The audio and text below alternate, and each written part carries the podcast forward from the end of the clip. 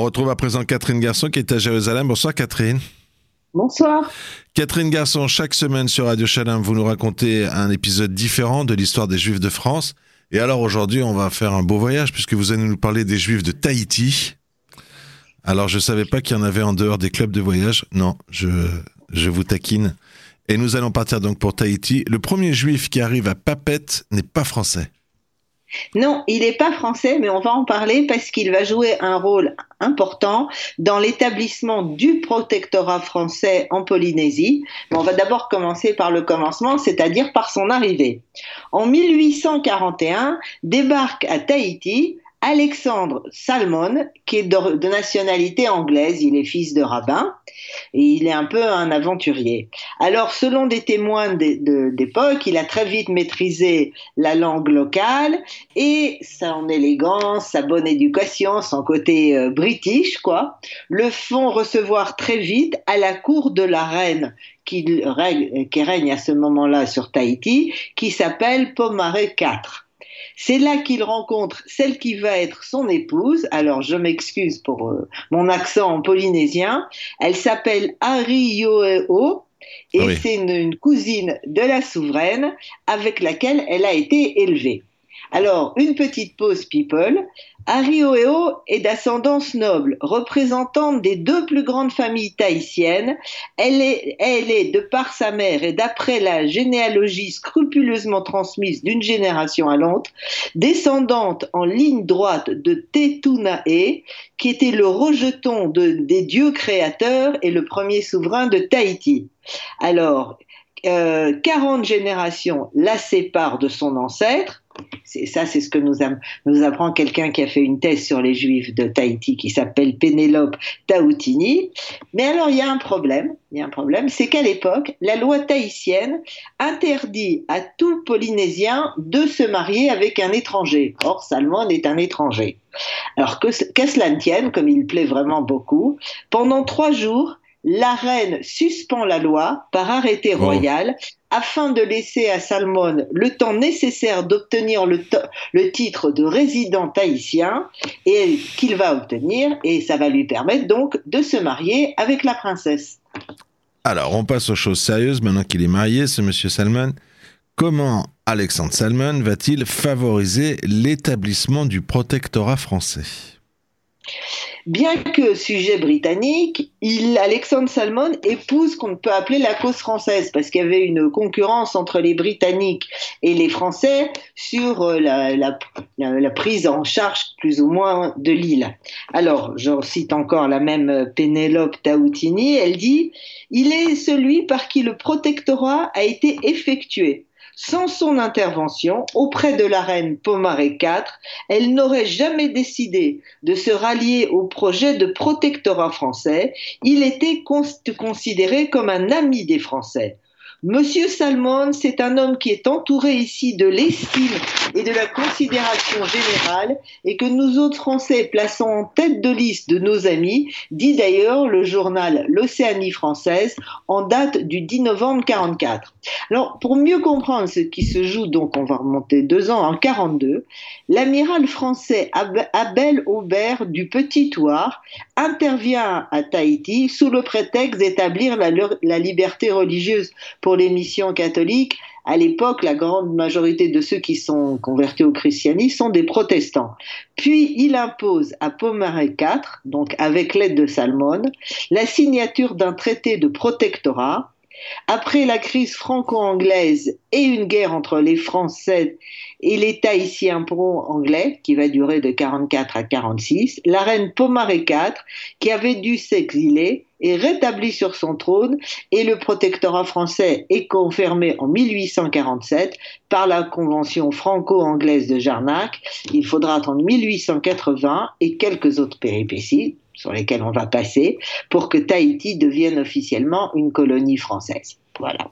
Revenons aux Juifs. Alors, existe-t-il d'autres figures juives notables, intéressantes à Tahiti? Oui, tout à fait. Elles sont peut-être moins importantes que le monsieur Salmon, mais il y en a des intéressantes. Alors, euh, ce sont des personnages isolés. Il faut bien comprendre que les gens passent à Tahiti, mais même ceux qui s'y installent ne montent pas de communauté. Ce sont juste des juifs qui vivent à Tahiti. Alors, le premier, le plus, le premier s'appelle Alexandre Jérusalemi. Il est né en 1830 à Constantinople qui est alors en Turquie, et il s'est converti d'ailleurs au catholicisme avant d'arriver euh, sur l'île. Il débute dans l'administration en France comme percepteur des contributions directes, puis demande à servir dans les territoires d'outre-mer, nommé trésorier payeur des îles de la société le 10 juin 1863. Il débarque à Papeete l'année suivante où il va rester jusqu'à sa retraite et il va donner une famille qui est jusqu'à aujourd'hui une famille bien entendu mixte qui n'est plus vraiment juive mais il reste des Jérusalémites. Alors le second s'appelle Albert Cohen qui, qui rajoutera à son nom de sainte opportune. Il est né lui à Paris en 1846 et en 1871 il prend part active à la commune Résultat, après la prise de Paris par les troupes de Thiers, il est condamné par un tribunal militaire aux travaux forcés à perpétuité et il est transporté en Nouvelle-Calédonie en 1872, c'est-à-dire il va au bagne.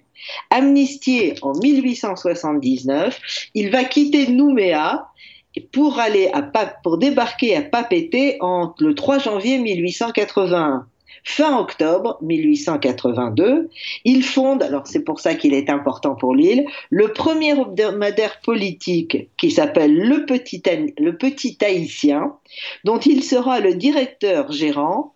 Le journal paraissait sur trois colonnes tous les lundis matins à 9h. Ce sera une entreprise de courte durée parce qu'il n'y aura que neuf numéros, mais c'est l'ancêtre de, des journaux locaux. Alors, le troisième est nettement plus intéressant. Alors, il est né à Paris en 1858 et il s'appelle Émile Lévy et il est issu d'une famille alsacienne de bijoutiers qui avait ouvert une boutique sur les Champs-Élysées. Il débarque à Haïti en 1882 avec de l'argent et assez de capitaux pour se lancer dans le commerce des perles. Après chaque saison de plonge, puisque les perles, on les trouve dans les huîtres, et les huîtres, il y a une saison dans laquelle elles font des perles, il part en France via la Californie pour vendre ses récoltes et revient avec de la marchandise pour les plongeurs locaux. Alors, les plongeurs l'aiment beaucoup pour sa générosité, et quand ils trouvent une perle exceptionnelle, ils vont le voir, voir pour lui proposer en priorité de l'acheter, puisqu'il n'est bien sûr pas le seul euh, commerçant de perles sur l'île. La plus extraordinaire des perles qu'Émile Lévy est ainsi amené à acheter, dans le plus grand secret, pour pas que ses concurrents soient mis au courant, à la taille d'un petit œuf, pardon, et elle est ensuite montée sur la couronne de la reine-mère d'Angleterre. Et une autre perle, un peu moins grosse mais quand même assez jolie, va elle rejoindre un collier appartenant à la reine d'Italie. Alors, toutes ces activités vont lui, lui, valoir une rencontre assez désagréable avec le célèbre écrivain voyageur Jack London. Quand ce dernier arrive à Papeete vers la fin 1906, il a un, différent commercial avec euh, Lévy pour euh, quelque chose que Lévy a fait sur son bateau. Alors Jack London accuse entre autres Lévy de s'enrichir sur le dos des plongeurs et furieux, Lévy lui dit de sortir de son bureau et apparemment cette querelle est la seule la seule interaction entre les deux. Et comme le dira plus tard, le, pauvre Émile Lévy, lui, il pense qu'on en est resté là. Mais pas du tout. Quand Jack London va rentrer chez lui, il va publier dans la presse une nouvelle qu'il va reprendre dans Les Contes des mers du Sud, où non seulement il cite le nom d'Émile Lévy, mais où il décrit aussi ce dernier en des termes très peu flatteurs. Alors je cite celle-là encore, la goélette, il la connaissait. C'était le Hira. Jamais nom ne fut mieux trouvé. Elle était armée par Lévi, le juif allemand, grand furteur de perles devant l'Éternel, et comme le savent tous les Tahitiens, Hira est le patron des pêcheurs et des voleurs. Lévi, il parle dans un autre moment, Lévi, un gros homme aux traits épais et asymétriques, et donc il va le comparer à un, hippopotame. Il va aussi décrire la mort de, de Lévi euh, dans, son, dans sa nouvelle, et en disant que le dieu des voleurs s'est vengé. Alors, comme c'est vraiment, j'ai pas voulu tout lire, c'est un texte très limite.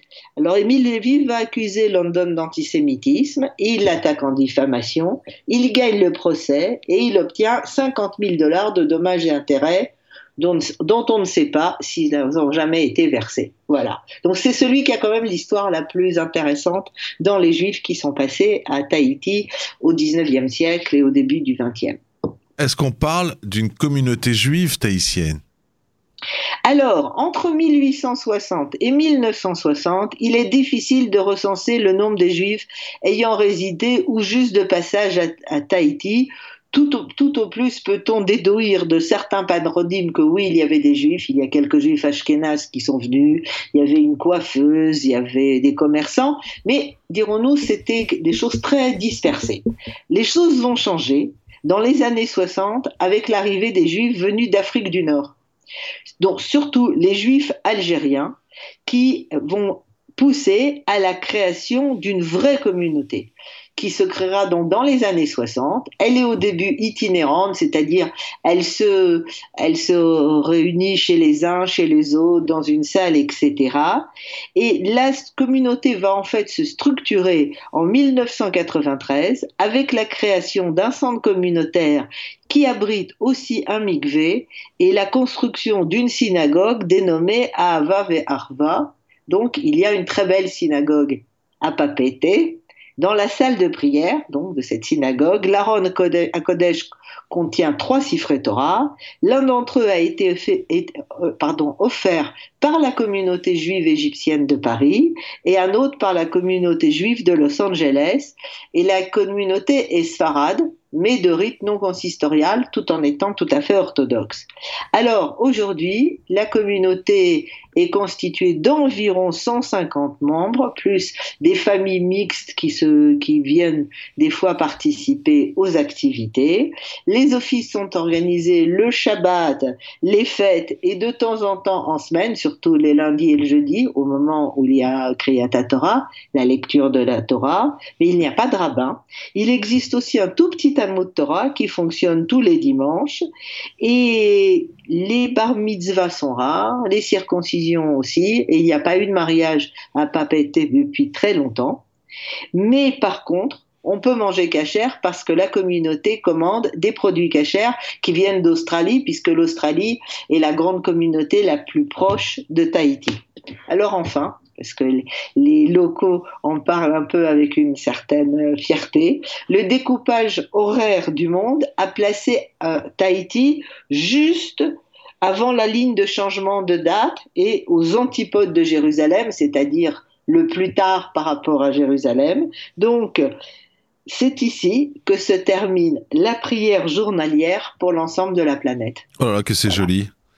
Rien que pour la, dernière phrase, rien que la dernière phrase, ça valait le coup d'entendre cette très belle histoire des Juifs de Tahiti. C'est ici que se termine la prière journalière pour l'ensemble de la planète, que c'est beau. Parce que tout simplement, les fuseaux horaires, en fait, font que c'est vrai. En plus, c'est même pas... Euh, un slogan euh, touristique. Catherine Garçon, chaque semaine sur Radio Shalom, vous nous racontez un épisode différent de l'histoire des Juifs de France. Et oui, Tahiti, c'est la France. D'ailleurs, vous venez de nous expliquer comment. Et on a appris une très belle histoire en commençant par Monsieur Salmon. Monsieur Salmon, qui est un, Britannique. Euh, merci à vous et bonsoir, Catherine Garçon. Bonsoir.